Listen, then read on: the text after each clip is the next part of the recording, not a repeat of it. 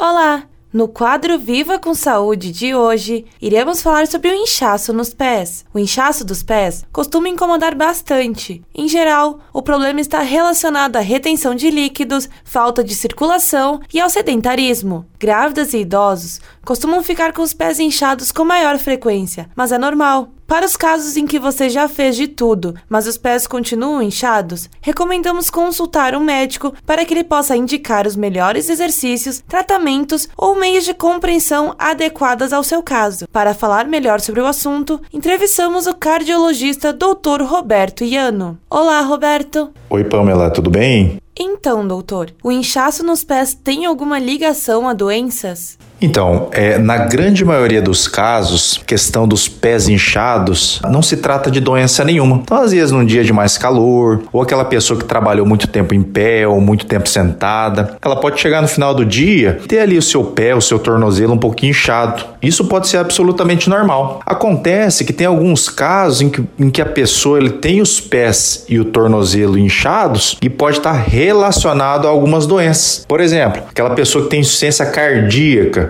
que é o coração fraco. Um dos sintomas da insuficiência cardíaca, principalmente quando a insuficiência cardíaca é do lado direito, é que o paciente retenha líquido nas pernas, então ele fica com aquele pé, né, parecendo um pé de pão, ele fica ali com um tornozelo inchado, a gente aperta a região da canela ali, fica um buraco. Então, pode estar relacionado à insuficiência cardíaca. Outra causa comum de uh, pés inchados é quando o paciente tem insuficiência venosa, quando as veias das pernas estão fracas. Você imagina ali que as válvulas das, das veias das pernas elas estão insuficientes, não conseguem segurar o sangue. Então o sangue ele vai para cima tentando voltar para o coração, mas ele retorna para a perna. Então essa é uma outra causa de pé inchado, insuficiência venosa. E qual seria a forma de tratamento? Com relação às medidas, é fazer exercício físico, por exemplo. Quando você faz exercício físico, você estimula a tua panturrilha. Para quem não sabe, a panturrilha aqui é o coração da perna. Toda vez que você força a panturrilha, você facilita o retorno de sangue das pernas para o coração. Então, você deixar as pernas elevadas ali depois do trabalho também, isso pode ajudar no retorno venoso. Então, mas o ideal é que você, em caso de inchaço nos pés, sempre procure atendimento médico, tá? Não deixa passar não.